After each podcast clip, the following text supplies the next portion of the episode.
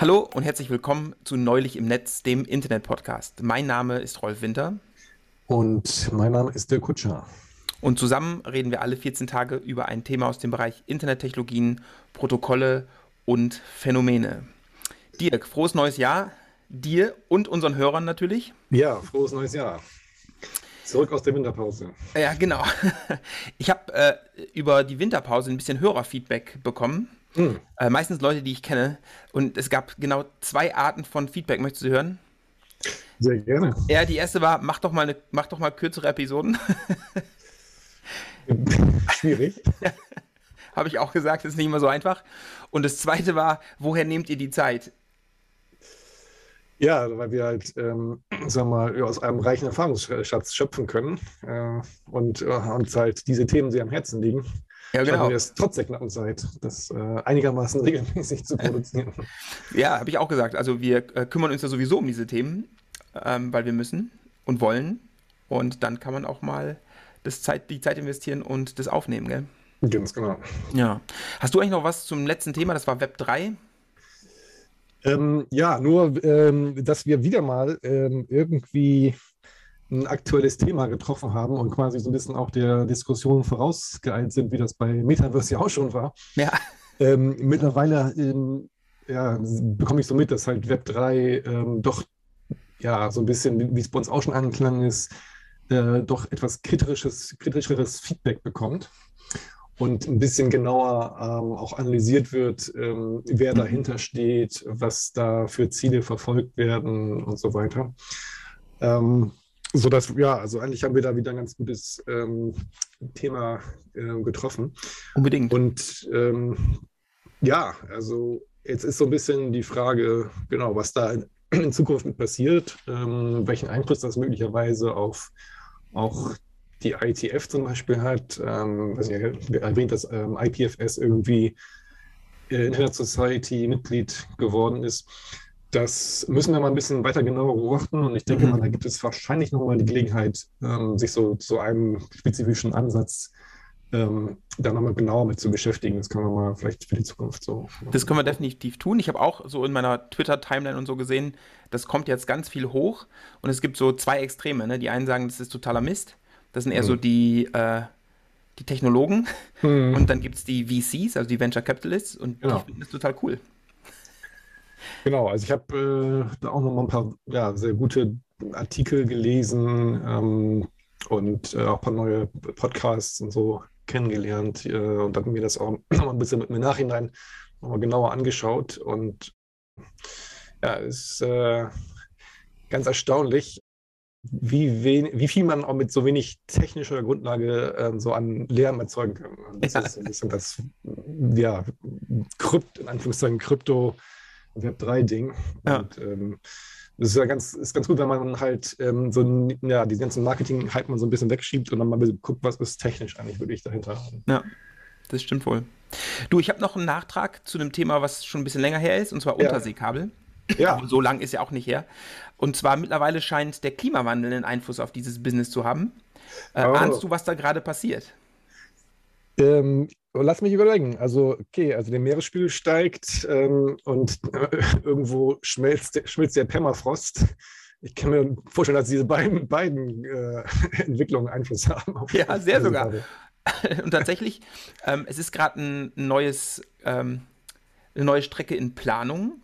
Und zwar wachsen Asien und Europa bald ein bisschen näher zusammen. Mhm. Denn jetzt, wo, die, äh, wo der arktische Ozean ähm, saisonal passierbare Wege bekommt, wird dort gleich ein Unterseekabel verlegt. Ja.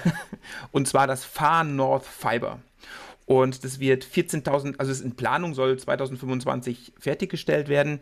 14.000 Kilometer lang, mhm. verbindet Japan, die USA, Kanada, dann runter über Grönland, Island nach Norwegen, Finnland und Irland.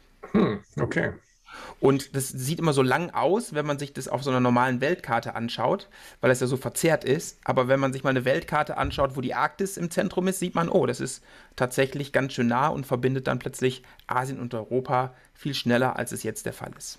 Hm, das könnte und, ja, genau, bessere Ping-Zeiten nach Japan bedeuten. Exakt, definitiv. Und, was auch interessant ist, es ist eben keins dieser Microsoft, Google, Facebook Fiber-Dinger, die irgendwie geschlossen sind, Ja. sondern es wird ein, ein offenes System. Mhm. Ja, und die Benefits laut Betreiber sind, ja klar, also hast du ja schon gesagt, niedrige Latenzen zwischen Europa und Asien. Ähm, dann als Vorteil haben sie auch aufgeführt, durchläuft Regionen mit weniger Schiffsverkehr, Ja, Und- durchläuft Regionen mit weniger, ich sag jetzt mal, geopolitisch problematischen Gebieten. Aus Sicht der Betreiberländer. Ja, genau. Dann, ähm, es wird unterentwickelte arktische Regionen ähm, mit hoher Wahrscheinlichkeit versorgen. Also Gespräche mit den Inuit laufen wohl gerade in, in den arktischen Regionen Kanadas. Und die vermuten auch, dass sich dann neue Rechenzentren bauen lassen in strategischen Regionen. Das heißt, da, wo es kalt ist, da, wo es erneuerbare Energien gibt. Ich meine, es geht ja auch nach Island zum Beispiel. Und ähm, das wird auch ein Vorteil von diesem neuen Fibersystem sein. Ja. Aber wer sich für die Specs interessiert, die, die gibt es tatsächlich auch. Also die aktuell geplanten Specs, der kann dann dem Link in den Shownotes folgen. Okay, und wie lang, wie lang wird das dann sein? 14.000 Kilometer. Okay.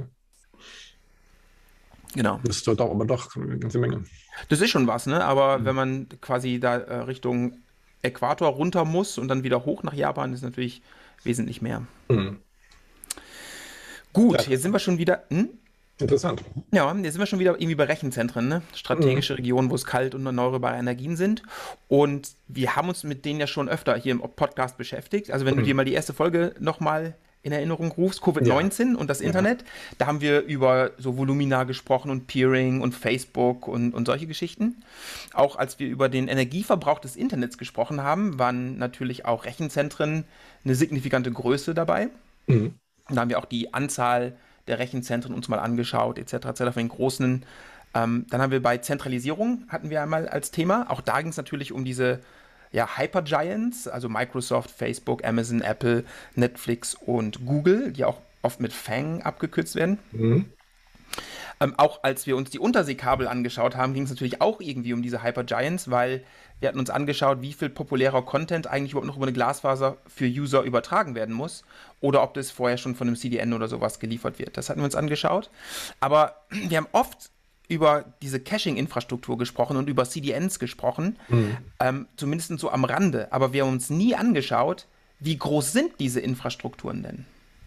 Was Ja. gibt's denn da alles eigentlich? Weil wir haben Rechenzentren und so die klassische Sicht des End-Users ist wohl, na, wenn ich zum Rechenzentrum gehe, dann laufe ich halt zu irgendeinem Google-Rechenzentrum, was bei mir in der Nähe ist, kriege meinen Content und konsumiere den. Aber so ist es ja häufig gar nicht, weil man vorher schon irgendwie von einem Cache abgefrühstückt wird oder von einem CDN. Und hier möchte ich heute nochmal ansetzen, um das so ein bisschen abzurunden. Na, also über dieses, dieses ganzen Themenkomplex Cloud und Hypergiants und irgendwie, finde ich, fehlte noch was. Und heute schauen wir uns nochmal diese Caching-Infrastrukturen an. Okay. Aber,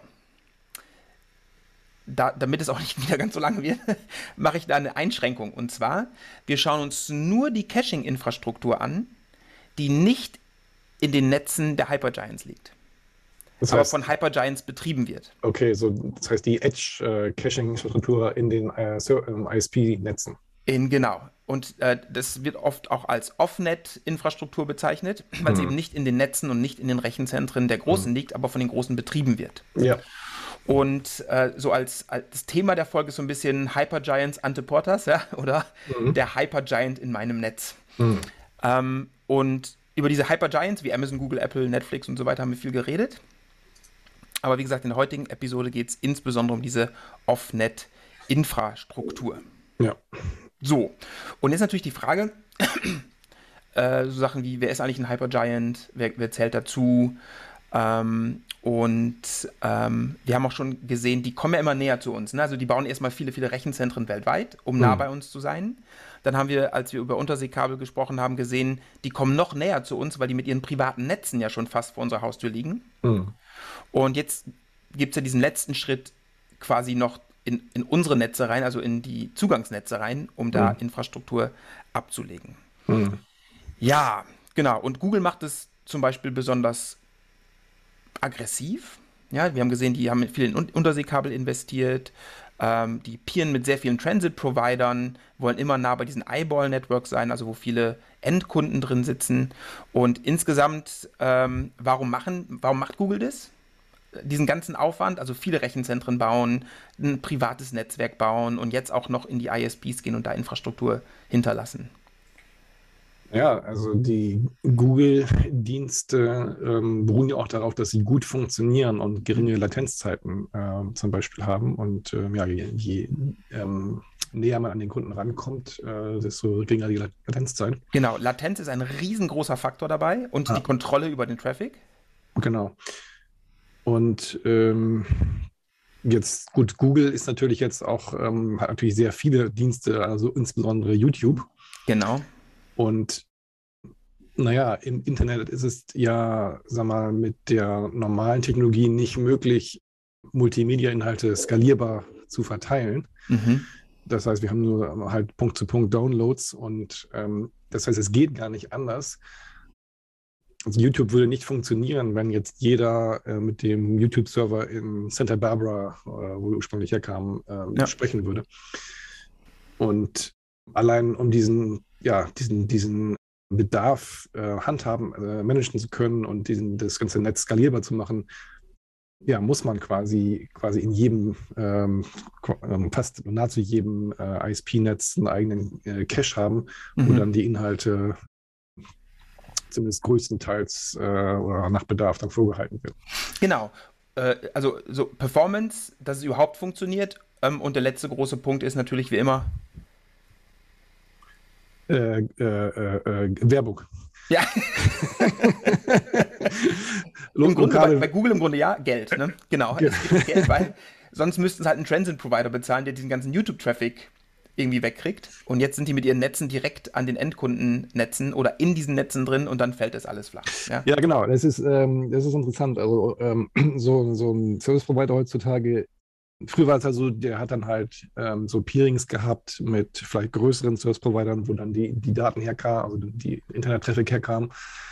Ähm, heutzutage peeren die ja direkt mit Google genau. und äh, ähnlichen ähm, ähm, Content-Providern, sag ich mal. Ja, magst du mal raten, wie viele Netze das sind? Google aktuell, mit wie vielen die direkt eine Verbindung haben?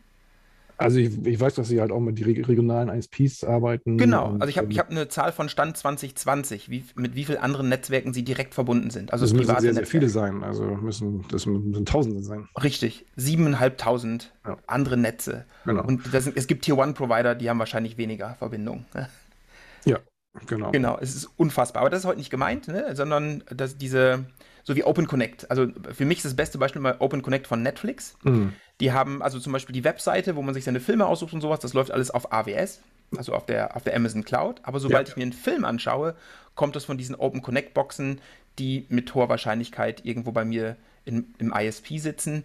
Und der ISP hat, äh, mag das natürlich auch, weil der dann eben auch nicht für Transit bezahlen muss, sondern dieser Traffic in seinem Netz generiert wird und er dafür dann quasi nicht äh, einen Transit-Provider bezahlen muss, um das seinen Kunden zu zukommen lassen. Genau, da, da, gibt es eigentlich zwei Gründe. Zum einen, ähm, äh, genau, also diese, diese Traffic-Peering-Kosten äh, zu reduzieren. Ähm, das andere ist einfach auch die eigene Infrastruktur ähm, schlanker halten zu können, mhm, also genau. den Netzausbau. Weil teilweise, äh, naja, wenn man jetzt so, sag mal, vielleicht irgendwie so, so ein zentralisiertes Netz hat, wo man viele Kunden hat im Edge und dann irgendwo vielleicht äh, eine dicke Leitung irgendwie ins äh, Zentrum vom, vom Service Provider, ähm, da kann man sich ja quasi ausrechnen, ähm, wie der Trafficbedarf steigt und was man da immer an neuen Leitungen legen müsste. Genau. Und das kann man halt äh, nach hinten verschieben, wenn man so diese Bedarfe vielleicht direkt am Kunden mit diesen Caches ähm, abfertigen kann. Ja, also eigentlich ist es so Win-Win-Win. Ne? Für Netflix ist es ein Win, weil die müssen nicht bezahlen. Ähm, für den ISP ist es ein Win, der muss nicht bezahlen. Und für den Endkunden ist es ein Win, weil der kriegt seinen Content schnell.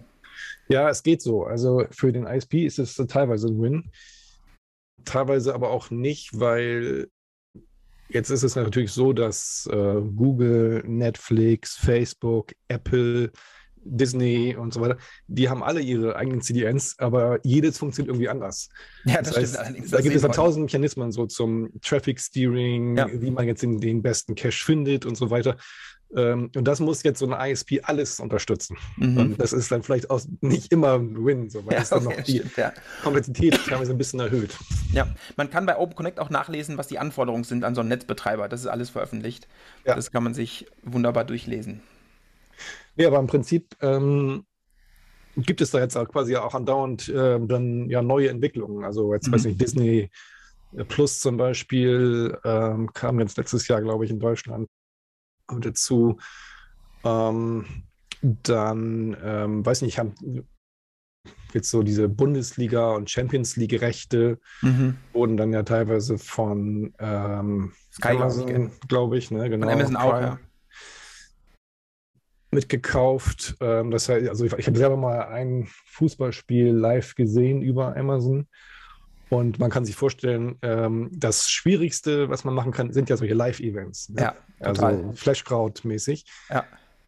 Und damit das geht, muss man wirklich, wirklich viele Edge-Caches haben. Ja. Und Definitiv. Plus, was das Problem natürlich auch da ist, so die Signalverzögerung vom, von der Aufnahme, bis es dann beim Kunden angekommen ist. Es, es gibt kein Event, was so nervig ist wie Fußball, wenn du eine Sekunde oder zwei äh, oder ein bisschen mehr sogar Verzögerung hast weil der Nachbar schreit schon, weil der kriegst über, über Broadcast und mhm. bei dir ist es noch nicht so weit. Und dann weißt du, oh, das wird ein Tor. ja. Definitiv. Ja, also für diese Folge ist tatsächlich wieder mal ein Paperstein des Anstoßes auch gewesen. Und zwar von der SICOM, uh, Seven Years in the Life of Hypergiants. Hast du es gelesen? Ja. Ah, oh, dann kennst du die ganzen. Aber es ist schon ein bisschen her und äh, also es kann schade nichts, das nochmal. Ah, wunderbar.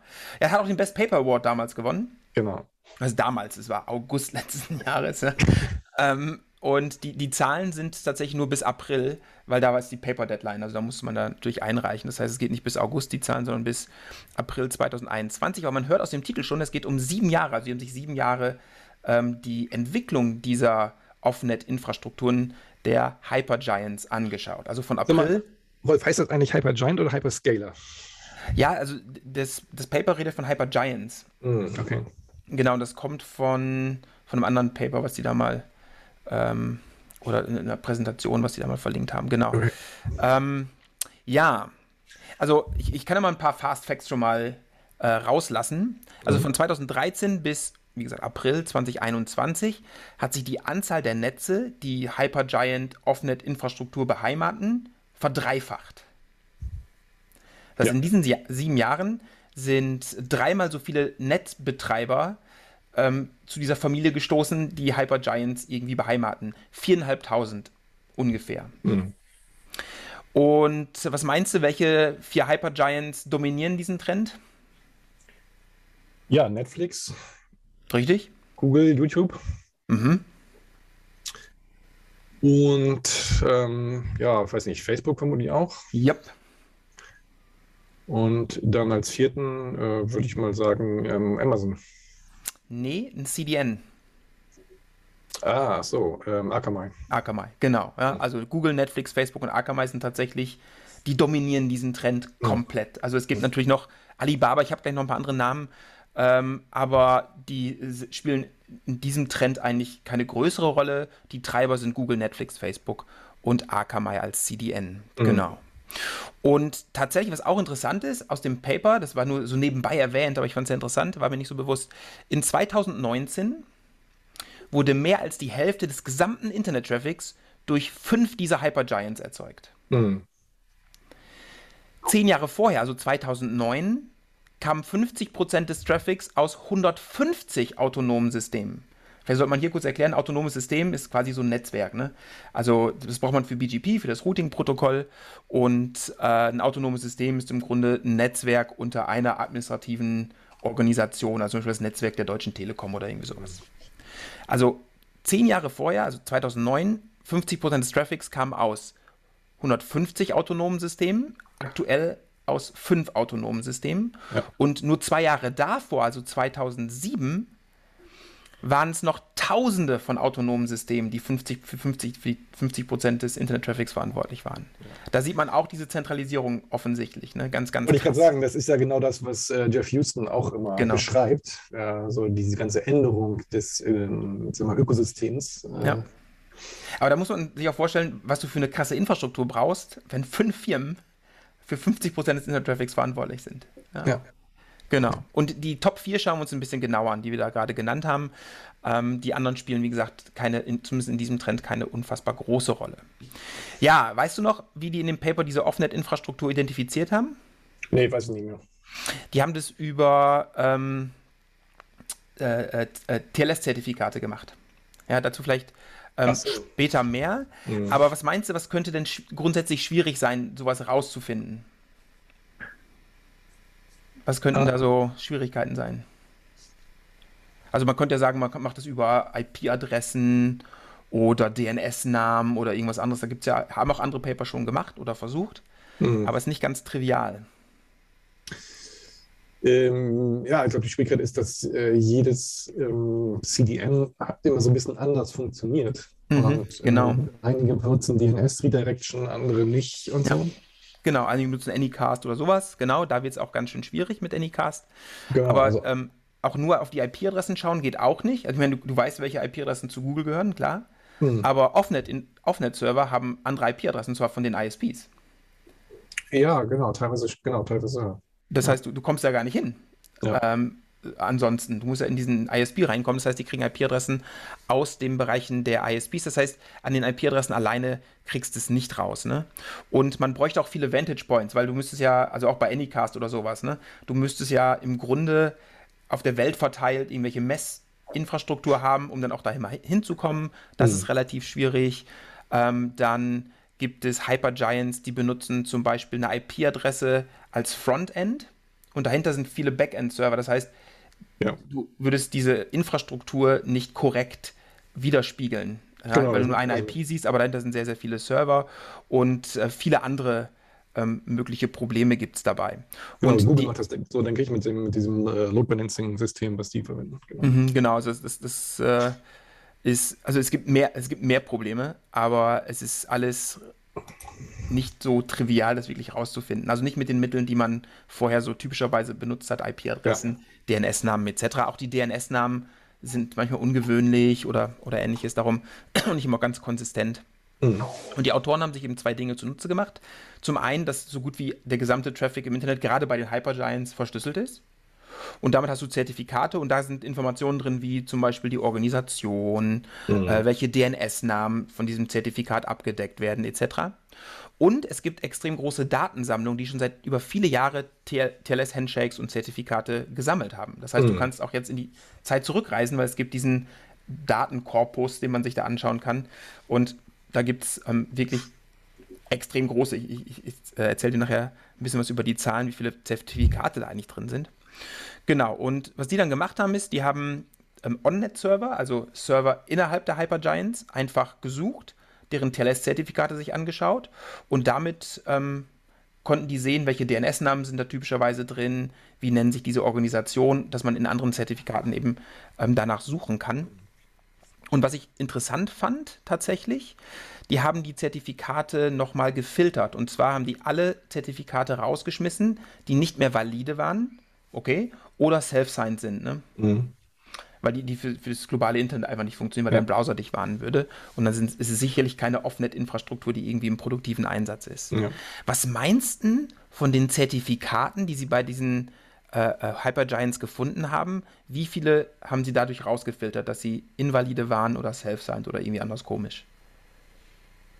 Ähm, die Zahl hat mich Kann ich nicht genau sagen, aber also ich meine, grundsätzlich ist natürlich dieses ganze CDN-System äh, auch so ein bisschen so ein, so ein Dirty Hack. Ne? Ja. Also, ähm, ja, klar. So die, diese CDN-Proxys müssen sich ja teilweise als, also als die Originalserver ausgeben, müssen die Zertifikate auch dann haben und so weiter. Ähm, je nachdem, wie man es macht. Ähm, ich, aber ich kann jetzt nicht sagen. Also. Äh, würde mir auch schwerfallen tatsächlich, aber ja. tatsächlich ein Drittel aller Zertifikate ist dadurch, raus, dadurch rausgefallen. Das okay. fand ich schon sehr viel. Ja. Gerade bei Leuten, die das professionell betreiben, habe ich gedacht, wow.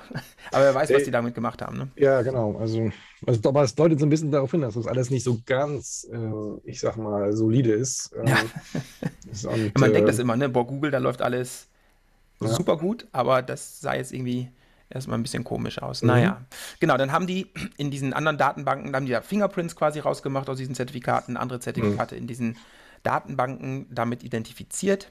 Was sie aber auch gemacht haben, ist, um sich wirklich sicher zu sein, dass das zum Hypergiant gehört, haben die sich die HTTP-Header nochmal angeschaut. mh, Und das haben die deswegen gemacht, weil äh, Microsoft zum Beispiel ist ein gutes Beispiel. Die, nutz, die haben auch einen sehr großen Footprint, aber in einigen Regionen sind die unterrepräsentiert und dann kaufen die einfach bei Akamai oder Cloudflare oder sowas noch zu. Und dann kriegst du natürlich die Zertifikate, aber es ist nicht deren Offnet-Infrastruktur. Das ist einfach ein CDN-Provider. Und deswegen äh, haben die sich die HTTP-Header angeschaut, weil die, die Microsoft und Google und Facebook ähm, HTTP-Server da ganz besondere Headerfelder drin haben oder Mhm. besondere Konfigurationen. Und so konnten die dann nochmal wirklich herausfiltern, was gehört wirklich zu Google, was ist eventuell nochmal ähm, zugekauft. Genau, und dann kann man die IP-Adressen dazu äh, in AS-Nummern auflösen und gucken, ist es in der, im AS von Google oder ist es irgendwie Offnet. Ja, und die historische Datenbasis kommt von Rapid7. Ich weiß nicht, ob du von denen schon mal gehört hast. Das ist so eine äh, Cybersecurity-Bude. Mh, Die sammeln eben ähm, X509-Zertifikate und machen konstant internetweite Scans und liefern diese Daten eben seit Oktober 2013 bis April 2021, wo dann wahrscheinlich die Paper-Deadline war. Und in diesem Korpus sind 128 Millionen Zertifikate. Und dann haben sich noch Census, das kennst du vielleicht, ne? ist auch so eine Firma, die, die internetweite Scans macht, haben sich nochmal Daten von 2019 bis 2021 ähm, dazu geholt und die HTTP-Header kommen dann auch von Rapid7. mh. So, also so viel zur Methode über diese Zertifikate und HTTP-Header herausfinden, ist es wirklich ein Google-Server und dann IP auf AS-Nummer-Mapping machen, in welchem Netzwerk liegen die und dann kann man sagen, okay, das ist ein Google-Server, der liegt aber offnet. Mhm. Wer sind denn die Hypergiants? So, Name-Dropping, Dirk. Also wir hatten ja schon Akamai, Google, Facebook und Netflix. Mhm. Ähm, es gibt wohl noch 23 mehr, die die gängige Literatur als äh, Hypergiant klassifizieren würde. Und ein paar haben mich gewundert. Disney hast du schon genannt, die waren dabei. Hm. Gut, also jetzt ähm, im Sinne von, von CDNs gibt es ja noch Cloudflare, Fastly, Die sind dabei, genau. Limelight, Richtig, so diese Firmen. richtig. Microsoft hatten wir schon genannt und Amazon hatten wir genannt. Genau, Alibaba haben wir auch kurz genannt. richtig, genau. Apple gehört noch dazu. Apple, genau. Ähm, dann Microsoft, klar. Twitter, Verizon und Yahoo. Ob ich die noch, Okay. also weiß ich nicht, ob ich Yahoo. dazu zählen würde. Ja, ja, Yahoo. Ich glaube, die brauchen nicht mehr so viele Edges. Ja, weiß ich auch nicht. Genau, aber dann Hulu noch. Ja. Klar, da kommt eben auch viel Video her. Und dann sind ein paar dabei, wo ich sage, nee, noch nicht gehört. Hast du schon mal Also von in, CD in Deutschland würde ich vermuten, ähm, Satu auch. Also dieser Ah. Fernseh-Provider. Ähm, Ja, die- die- Provider. Die sind nicht in der Liste, wahrscheinlich, weil die auch zu, zu regional sind. So regional wahrscheinlich, aber Ja. ähm, mir, also ich glaube schon, dass die in Deutschland eine größere Rolle spielen. Hm, könnte gut sein, ja. Kennst du Incapsula? Nee, Cashfly? Highwinds? sagt mir nichts. CDN 77, CD Hm. Networks, China Cash. Ähm, das waren also Namen, die haben mir nichts gesagt, wenn ich ganz Ja, ehrlich okay. bin. Aber die sind wohl in Listen, die man häufig bei diesen Hyper, mit Hypergiants in Verbindung bringt. Jetzt Hm. muss man leider sagen, die Hälfte davon haben gar keine Offnet-Server. Ähm, und zwar interessanterweise Microsoft, Hulu, Disney, Yahoo, China Cash, Fastly, Cashfly und Incapsula, CDN 77, BAMTech und Highwinds haben keine Offnet-Infrastruktur. Also die kleineren eher, plus Microsoft äh, und Fastly. Bei Fastly wundert mich das, ehrlich gesagt. Wundert mich auch ein bisschen, aber die haben wohl keine Offnet-Infrastruktur. Aber man kann gespannt sein, wie sich das entwickelt in Zukunft. Ne? Also ich denke gerade Fastly und Microsoft werden vielleicht mal auf den Zug aufspringen. Disney weiß ich nicht, ob die das wirklich machen würden. Ähm, naja. So, aber jetzt schauen wir mal ähm, auf die reinen Zahlen. Und ich, ich springe jetzt immer von 2013 äh, auf 2021, April. Ähm, wir haben die vier größten ja schon identifiziert. Das war Google, Facebook, Netflix und Akamai. Und von denen ist nur einer ohne Offnet-Infrastruktur gestartet 2013. Was meinst du, wer hatte keine Offnet-Infrastruktur 2013?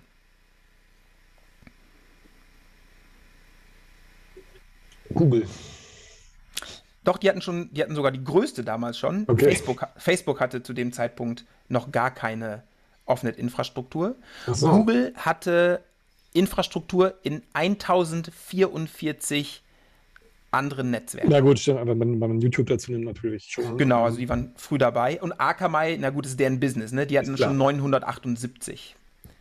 Netflix hatte damals 47, also fast nichts. Hm. Und Facebook 0. Und wenn wir dann jetzt einfach weiterspulen auf, also sieben Jahre weiterspringen, Hm. dann hat Google das Ganze verdreifacht Ja. auf äh, 3800 AS.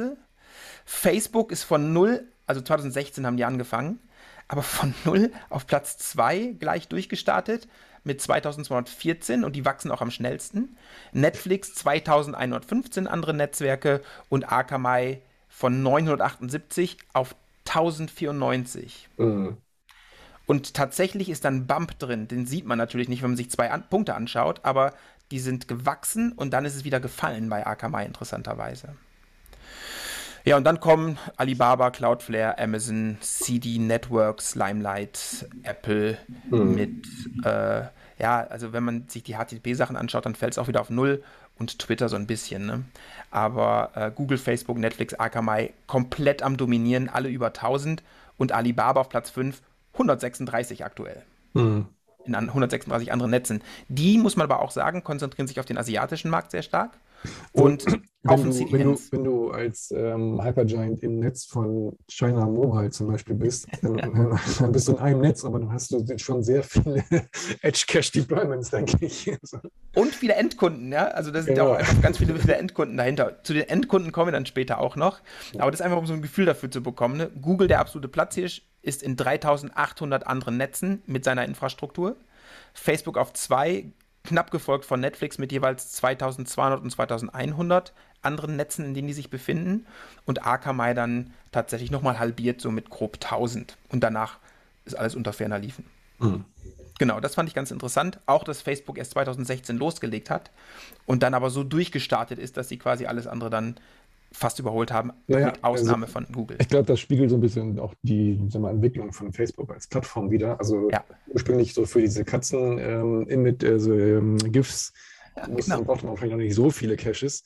Aber Richtig. dann für die ganzen Verschwörungstheorie-Videos ähm, muss man natürlich ein bisschen mehr investieren. Genau, Videos, aber auch wahrscheinlich Instagram wird einiges brauchen und so Ja, ja, weiter und so fort. Diese Ja, ganzen genau. anderen Angebote, die werden sicherlich auch was brauchen. Und wir hatten ja gesehen bei, bei Covid-19 WhatsApp, ähm, wobei da natürlich viel auch Live-Video war, dass wir natürlich nicht über eine Edge-Infrastruktur gehen. Zumindest äh, nicht in Massen. Ja, die Frage ist natürlich, wie akkurat ist das Ganze? Ne? Also klar, die haben natürlich jetzt diese Mythologie entwickelt, aber die haben auch bei den Hypergiants nachgefragt und gesagt, stimmt es, was wir hier herausgefunden haben? Mhm. Und ein paar, auch ein paar von den ganz Großen haben geantwortet in Form von der False Positive und False Negative Rate. Also False Positive, wie viele autonome Systeme wurden identifiziert als äh, Heimat von Offnet-Infrastruktur, die es aber in Wirklichkeit nicht sind. Und äh, False Negative, wie viele ähm, AS haben sie einfach nicht identifiziert, aber da ist Infrastruktur drin. Und die, die Fehlerrate liegt so zwischen 5 und 10 Prozent, je nach Hypergiant. Also es, Hm. es ist okay. Also diese Zahlen sind nicht hundertprozentig akkurat, aber kann man sehr gut mitarbeiten, weil die Fehlerquote nicht katastrophal ist. Ja, und jetzt stellt sich natürlich die Frage, was sind denn das für, für Netze, die da Infrastruktur von diesen Hypergiants aufnehmen? Was meinst Also du? Was sind das für Netze, meinst du? Also Ähm, genau, also vielleicht sollte ich die Kategorien kurz erwähnen. Ja? Ja. Die Kategorien sind Stub AS, also ähm, autonome Systeme, Netzwerke, die keine weiteren Netzwerke als Kunden haben. äh, Also zum Beispiel so ein, Ja. ich denke mal, NetCologne zum Beispiel, das Ja, wird irgendwie ein Stub AS sein, da sind nur. Kunden drin, also Eyeballs. Äh, dann äh, kleine Small ASs, die haben weniger als zehn andere Netzwerke als Kunden. Die können aber natürlich auch Endconsumer drin haben. Ne? Also die Deutsche Telekom wird auch Kunden haben als Netze, selbst Mhm. aber auch Kunden, also äh, normale Kunden haben. Dann Medium, weniger als 100 AS, und dann gibt es in 10er Schritten. Ne? Large ist äh, weniger als 1000 und Extra Large ist mehr als 1000 hm. andere Netze als Kunden. Naja, also ich glaube, äh, also Edge Deployment heißt ja im Prinzip Stub AS. Also, genau. Ja. Äh, es sind eher die kleinen. Also mhm. ähm, die, der Löwenanteil sind Stub, kleine und mittlere autonome Systeme, also mit weniger als Mittel war mit weniger als 100 autonomen Systemen als Kunden. Die machen zusammen, also diese drei machen zusammen zwischen 93 und 96 Prozent aus, je nach mhm. ähm, äh, Hypergiant. Aber die äh, und jeweils ungefähr ein Drittel, wenn man sich das anguckt.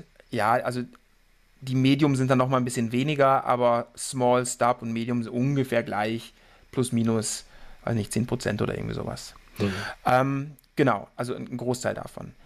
Akamai interessanterweise hat einen größeren Anteil an Large und Extra Large. Äh, und seit 2018 nimmt das, habe ich ja gesagt, nimmt es ab, die, die gesamte Anzahl, und zwar primär bei Stub. Interessanterweise. Also Akamai fokussiert sich mehr auf Medium, also wenn man die drei wieder in Summe nimmt, Stub, Small und Medium, mhm. sind es immer noch bei 84 Prozent, aber Stub nimmt ab mhm. seit 2018. Und Medium und, und Small bleibt ungefähr gleich. Spiegelt vielleicht auch ein bisschen ähm, so die zunehmende Konkurrenz äh, auf dem CN-Markt wieder. Also dann gibt es halt andere, die da stattdessen reindrängen, möglicherweise.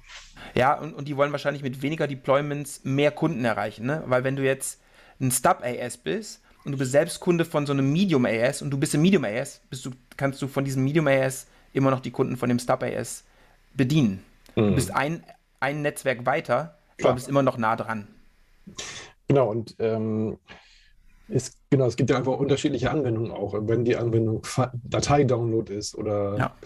sag mal, System-Update oder sowas, dann, naja, macht das jetzt nichts, wenn das äh, statt, ich sag mal, 15 Millisekunden dann 20 Millisekunden äh, Entfernung hat. Ja. Und da stellt sich die Frage, so als nächstes, ähm, und, und StubAS kann natürlich auch nicht lohnen, weil vielleicht nicht genug Kunden drin sind oder genau. nicht genug Content reingeht. Ne?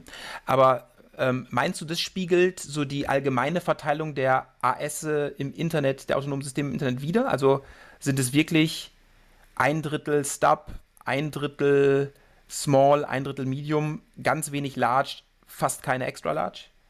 Ist das, weil das könnte man ja auch vermuten, ne? Die, die schießen einfach mit der Schrotflinte so, und nee. damit ist diese Verteilung, die die hier haben, entspricht einfach der Verteilung der AS-Größe im Internet. Nö, Könnte ja sein. Ich denke, das äh, hat einfach, ähm, ja, ich meine, naheliegende technische Gründe, dass es halt da am sinnvollsten ist. Mhm, genau, es ist vollkommen richtig, es entspricht nicht der Verteilung genau. der AS im Internet. Denn ähm, wenn du, also grundsätzlich, wie viele von diesen autonomen Systemen gibt es? Auch das wächst natürlich. 2013, am Anfang der Studie, waren es 45.000. Aktuell, 2021, ja gut, wir haben 2022, aber äh, April 2021 ähm, 21 waren es schon 71.000. Also von 45.000 auf 71.000 angestiegen. Das heißt, auch mhm. die Anzahl der Netze wächst natürlich rapide im Internet. Und wenn man sich mal all diese autonomen Systeme anschaut, und die Verteilung hat sich in der Zeit nicht verändert, also die prozentualen Anteile sind gleich geblieben, ähm, ungefähr zumindest. Diese Stub-autonomen Systeme, also die nur noch Endkunden haben, aber keine anderen Netze als Kunden, sind 85% aller autonomen Systeme im Internet. Also die mhm. meisten autonomen Systeme hängen am Rand des Internets und haben dann noch Endkunden. Genau, und ich glaube, so, der Trend ist halt, dass sich das so ein bisschen ähm, sozusagen ähm, ja, weiter zentralisiert. Das ist halt äh, immer, natürlich wird es weiterhin viele Stub-Bases geben, aber dann äh, auf, auf der anderen Seite halt ähm, einige wenige ganz, ganz große. Genau, diese Tier-One-Provider. Genau. Und wenn wir uns, wenn wir ans andere Ende des Spektrums gehen, also bei diesen, bei diesen Extra-Largen, die mehr als 1000 äh, Kunden haben, also Netze als Kunden, mhm. dann sind es weniger als 0,1 Prozent aller autonomen Systeme. Ja. Also wirklich wenige. Die großen sind weniger als 0,5 Prozent, Medium 2,6 Prozent und die kleinen, also äh, weniger als 10 autonome Systeme als Kunden, sind 12 Prozent. Also die meisten mhm. sind tatsächlich in diesem Stub-Bereich.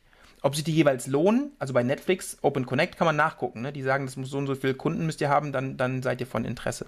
Ja.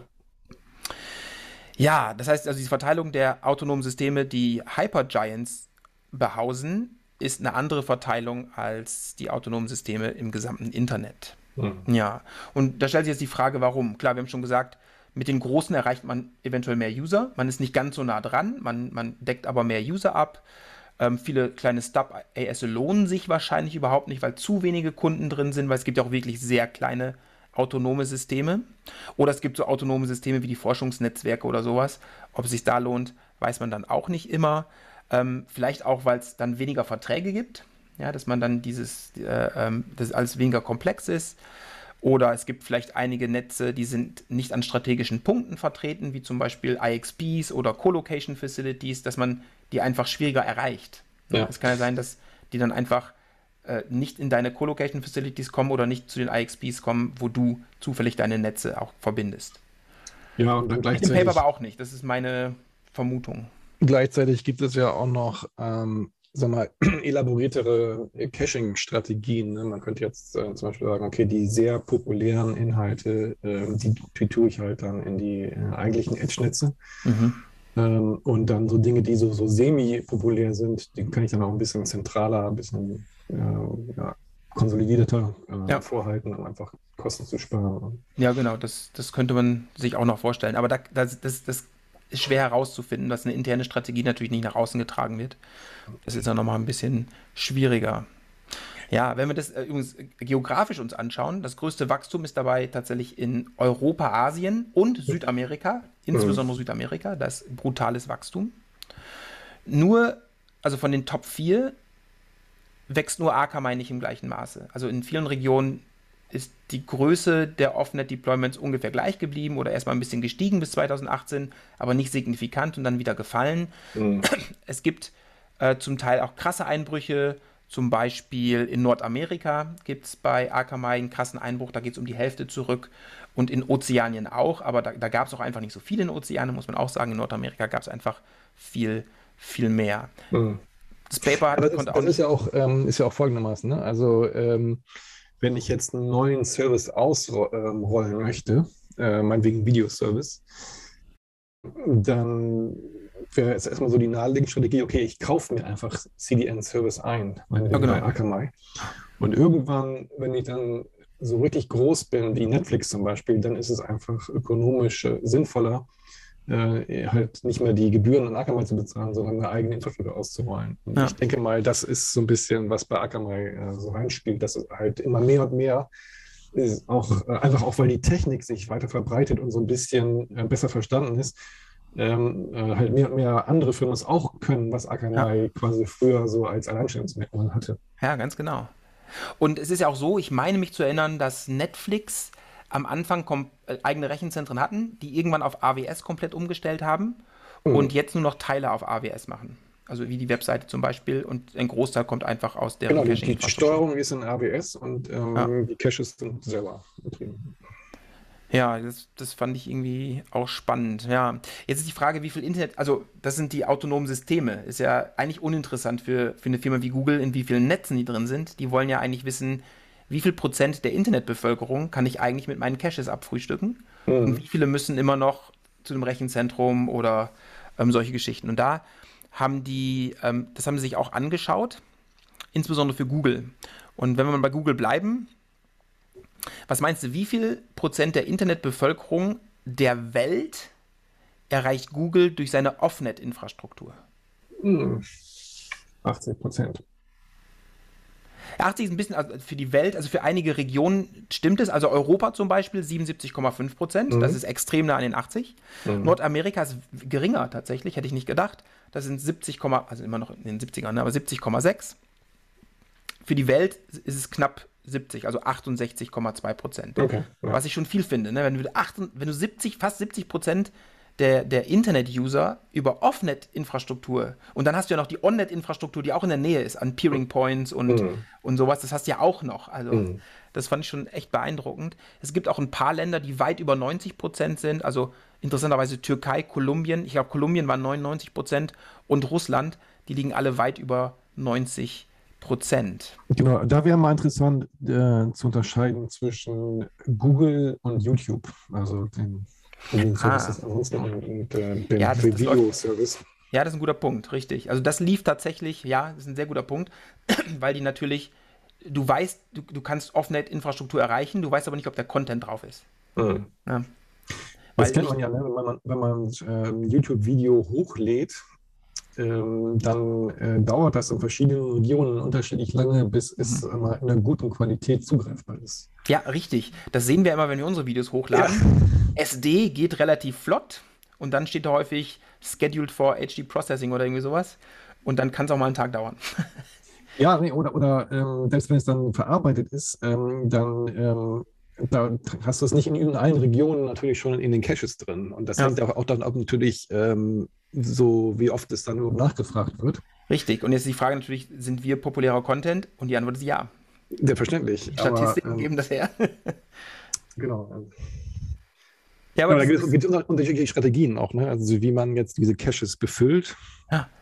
Und da ja, macht, hat jeder sozusagen auch seinen eigenen Ansatz. Und äh, so bei Akamai und so gibt es halt auch nach Verträgen, ja, was da zugesichert wird. Mhm, ähm, so bei diesen, sagen wir mal, Google und YouTube und YouTube, die quasi ihr eigenes Ding managen. Ah, da geht es einfach nach Popularität. Ja. Ähm, bei Netflix im Prinzip auch, aber Netflix kann es relativ gut vorhersagen, weil die ja halt nicht mit User- User-Generated Content umgehen, sondern mit produzierten Content, der, Ja. also kommerziell. Gerade bei Serien, du weißt ja, wenn Wir du. wissen ganz genau, genau, was jetzt Morgen in Deutschland um 17 Uhr geguckt wird. Ja. Ja, sogar pro User, ne? Wenn du Folge 3 geschaut hast, schaust du als nächstes Folge 4. Fertig. Das lässt sich ganz gut vorhersagen, genau. Ja. Ähm, Bei ja. diesen, ähm, ah, das war für Google, das war ganz interessant. Bei Facebook gab es noch eine interessante Zahl.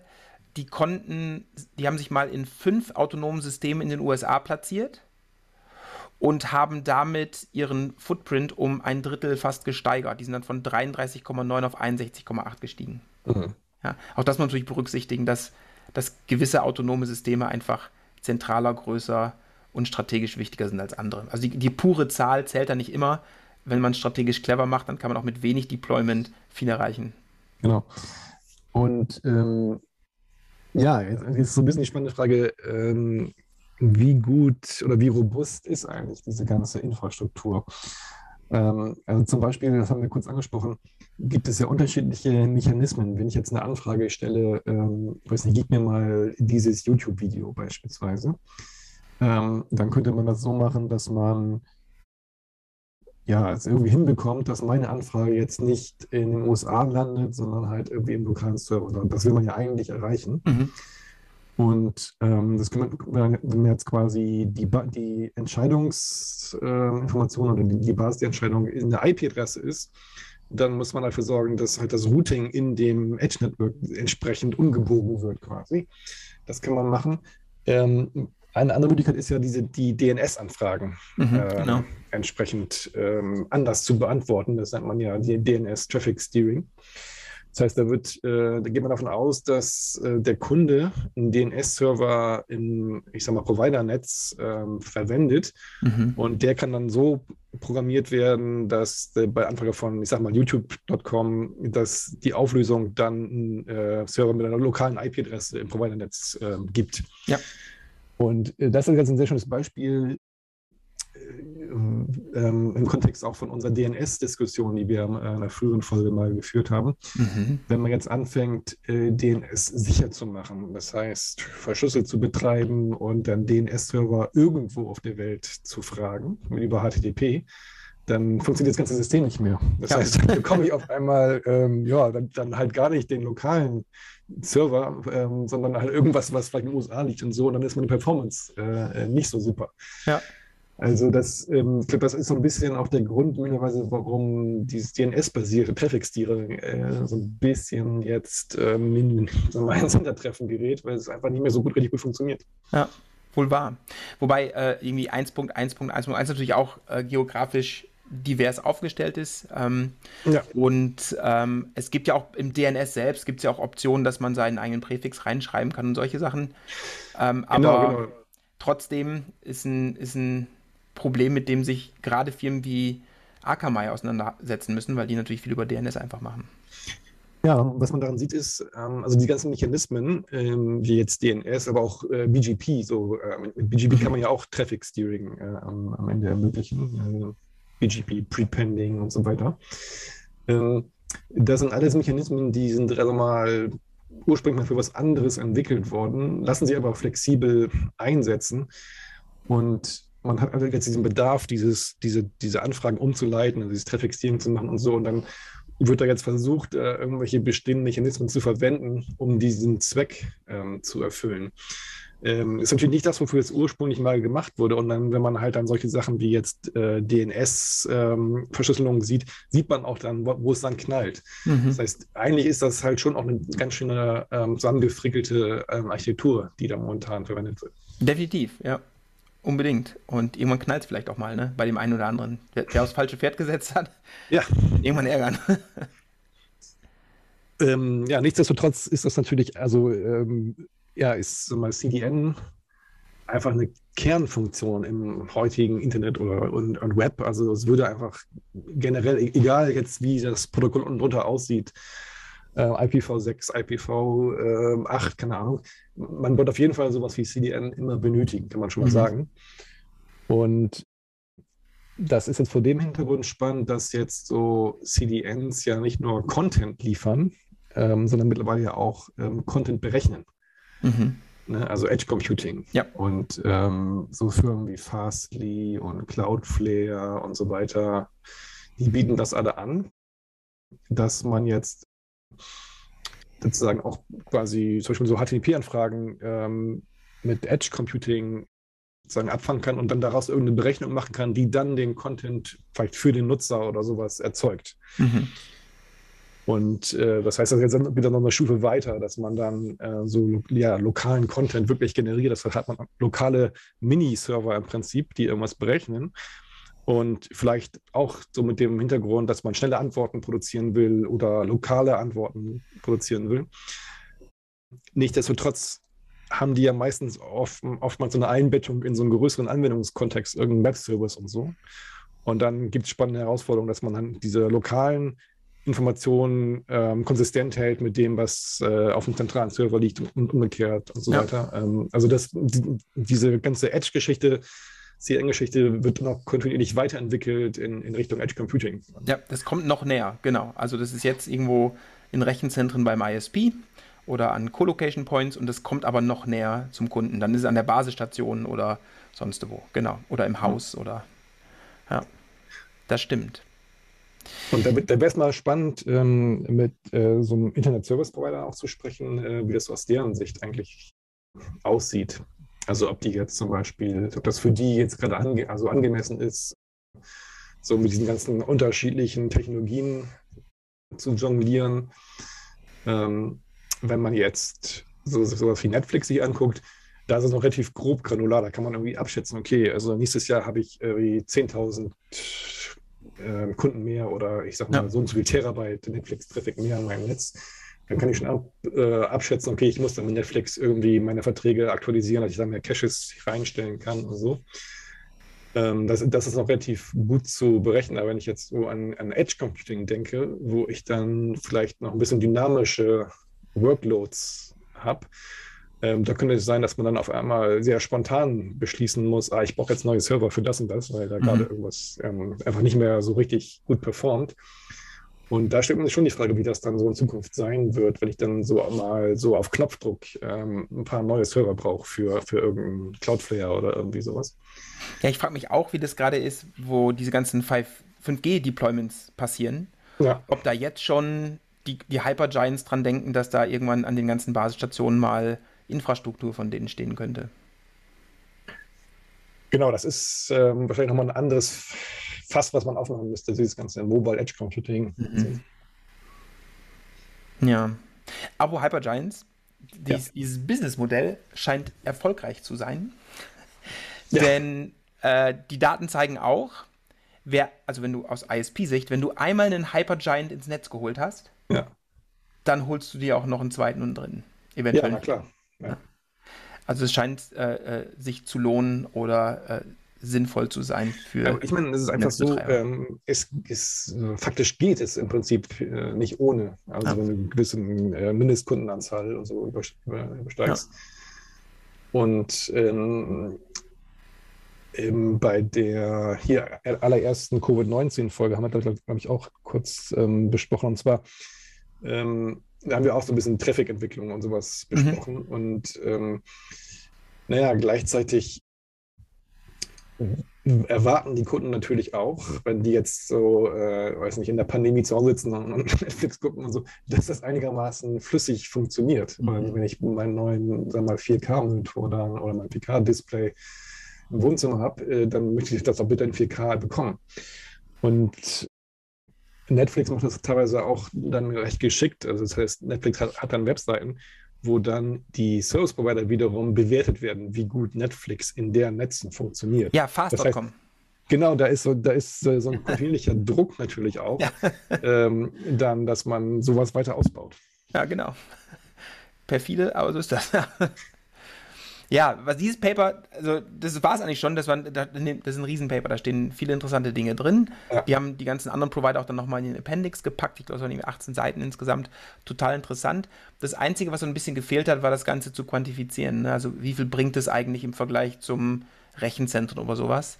Es gibt ein Paper, ich will auch, damit die Folge nicht wirklich zu lang wird, äh, ähm, es gibt ein Paper November 2021 von der IMC, das heißt uh, Cloudy with the Chance of Short RTTs Analyzing Cloud Connectivity in the Internet. Und die haben sich quasi zu den Rechenzentren gemessen mhm. über eine sehr komplexe Infrastruktur. Die haben viele Probes, äh, Wireless Probes gehabt und dann gemessen, aber auch die, die Atlas Probes ähm, von, von Ripe benutzt und sowas.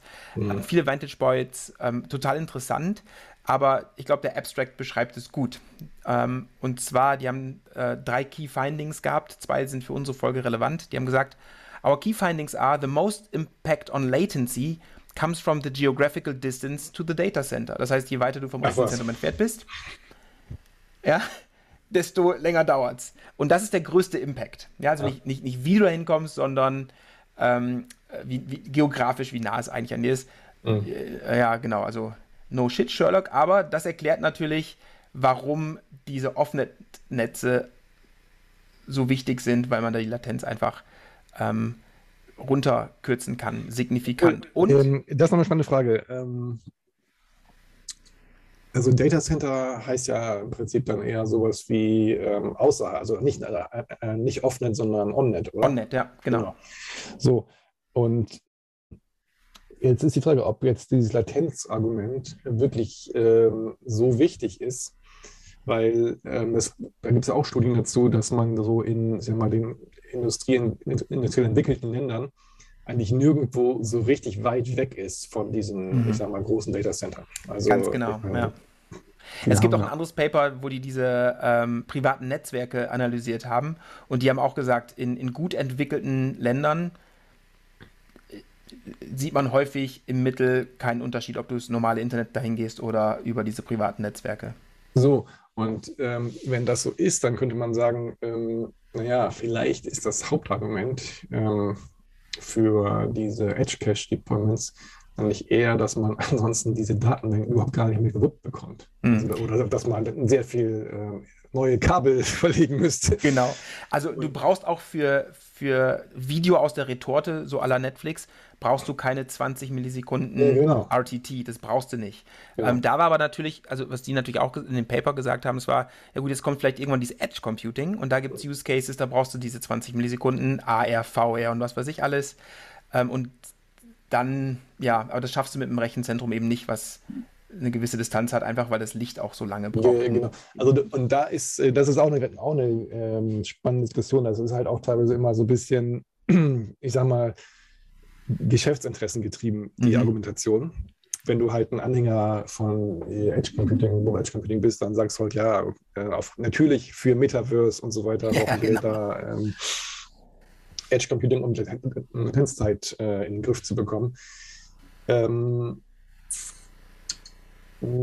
Google und so weiter, ähm, naja, die haben jetzt, die haben wegen YouTube und so viele Caches, aber man müsste sich mal die anderen Google-Dienste angucken, mhm. wie das bei denen abläuft. Äh, ja. Ob da nicht die Kommunikation primär äh, zum Datacenter eigentlich. Ähm, Könnte durchaus sein, gerade so leichtgewichtige Sachen. Ja, ähm, genau. Oder die auch einfach nicht latenzsensitiv sind. Genau. Spielt das wahrscheinlich und keine Rolle. So diese ganze Entwicklung, also sogar die auch von Google ganz stark getrieben wird, ne? so Quick äh, und mhm. ähm, ja, Congestion Control Algorithmen und so weiter. Die dienen ja genau dem Zweck, dass man die Latenz äh, so ins, also bei, bei ähm, TCP oder Quick ähm, halt runter, runterbekommt. Ja. um halt gewisse Dienste eben dann doch nicht im Edge Center haben zu müssen, sondern halt, weil es einfacher ist, dann die Konsistenz zu managen und sowas dann ähm, nur im Data Center zu, zu haben. Ja, definitiv. Ja, äh, vielleicht zu dem Paper nochmal ganz kurz. Was auch interessant war, war, die haben gesagt, die, die drahtlose letzte Meile ist fast so gewichtig wie die geografische Distanz, manchmal sogar mehr. Also wenn dein Wi-Fi scheiße ist, dann hilft es ja auch nicht, wenn deine Edge ganz nah ist äh, oder dein Rechenzentrum. Ähm, bei deren Messung kam einfach ganz oft raus. Also die haben geschrieben, wortwörtlich, Wireless last mile access contrib contributes significantly to the overall latency, almost surpassing the impact of the geographical distance. Ja. Ähm, was also auch zum einen, da spielen glaube ich zwei Dinge rein. Ähm, zum einen, ja, Shared Medium äh, am Ende. Genau. Also ähm, bei jetzt öffentlichen Netzen und so muss halt gucken, wie es ausgebaut ist. Gerade in Deutschland ist es ja oftmals äh, nicht so super. Ja. Und das andere ist äh, ja, Wi-Fi zu Hause mit irgendwelchen Gateways und Bufferbloat, dass du halt genau. ähm, da hohe Latenzen hast. Exakt. Genau, da kommt es her. Und wobei, äh, die haben gesagt, es gibt keinen großen Unterschied zwischen ähm, Cellular und Wi-Fi. Ist beides Nee, die haben beide ihre eigenen Probleme. Genau, ja, die haben beide ihre eigenen Probleme. kommt woanders her, in Summe kommt es dann aufs Gleiche hinaus. Ja. Und das dritte, was, was noch für uns interessant war, war, uh, we also observe that cloud providers with their own private network backbone and direct peering agreements, also nicht off-net, sondern dass sie einfach nah mit ihrer Infrastruktur zu den Peering Points kommen, ähm, offer noticeable improvements in latency. Also das haben sie gemessen und gesagt, okay, das bringt eine Menge. Was wir uns heute angeschaut haben, war ja noch ein Schritt weiter, dass sie sagen, okay, die, die überschreiten diese Peering-Grenze noch und gehen ins Netzwerk hm. der ISPs direkt rein. Ja, auch ein spannendes Paper, ist auch sehr lang, kann ich echt empfehlen. Ähm, wird in den Shownotes natürlich verlinkt. Ja, so Dirk, also Hypergiants sind überall im Internet vertreten haben sich massiv ausgebreitet, aber wirklich überall. Ne? Und der Trend geht weiter. Also sieht nicht so aus, als wenn das jetzt irgendwie bei Facebook oder Google abflachen würde. Ich denke, das wird einfach so weitergehen, ähm, bis man keine ISPs mehr hat, die sich lohnen. Und, genau, also äh, Content is King, heißt es ja auch. So sieht es aus, ja. Und wenn man sich das alles mal anguckt, ne, also die haben x Rechenzentren, die haben eigene Unterseekabel, sind, an, sind mit 7.500, also Google jetzt 7.500 anderen Netzen direkt verbunden ähm, und äh, haben Infrastruktur in 4.500, äh, 3,8, äh, also 3.800 anderen Netzen. D da kommt kein Neuling mehr rein. Ne? Also das ist kein Business, wo du jetzt sagst, okay, Dirk, morgen machen wir jetzt auch sowas, machen wir ein neues CDN. Das wird schwierig. Ne? Also die setzen sich ja. wohl fest. Genau, also das ist auch ja ähm, so ein Kritikpunkt häufig, ähm, so in der, sagen wir, von der Internetarchitekturseite. Das Internet leider so ist, dass, ähm, naja, es ist jetzt schwierig, ähm, so einen neuen Dienst skalierbar auszurollen. Ja. Ähm, weil alles, was ich ernsthaft mit vielen Kunden oder mit vielen, ich sag mal, Teilnehmern mache, braucht am Ende irgendwie CDN. Weil ich habe kein Caching im Netz selber, es geht alles nur mit CDNs. Ja. Ähm, ich habe keine richtige, ja, keine Multicast-Verteilung, die richtig funktioniert und so. Alles, alles über CDNs. Das ist ja noch eine andere Sache, ne? dass so die CDNs im Prinzip ja auch diese Punkt- zu Mehrpunkt-Verteilung ähm, am Ende ermöglichen, also für, für Live-Dienste und so. Mhm. Und weil das halt im normalen Netz so nicht geht, braucht man dafür CDNs, aber das macht es dann halt auch schwer, jetzt einen ja, neuen Dienst ähm, auszurollen. Ja, definitiv. Und das ist eigentlich auch ein bisschen, widerspricht ein bisschen dem ursprünglichen Internetgedanken mit äh, Permissionless Innovation. Jeder kann da kommen und was äh, einen eigenen Dienst entwickeln und so. Ist eben nicht, nicht mehr ganz so einfach. Ja. Also zumindest kein so ein, so ein Infrastrukturdienst, der das ist abgelaufen, der Zug so ein bisschen, ne? Ja. Da kommt man wohl nicht mehr so einfach rein. Naja. So. Das war's von meiner Seite, Dirk. Ja. Aber ich fand, ich, ich wollte dieses, also das hat mir noch gefehlt, ne? darüber haben wir nicht gesprochen.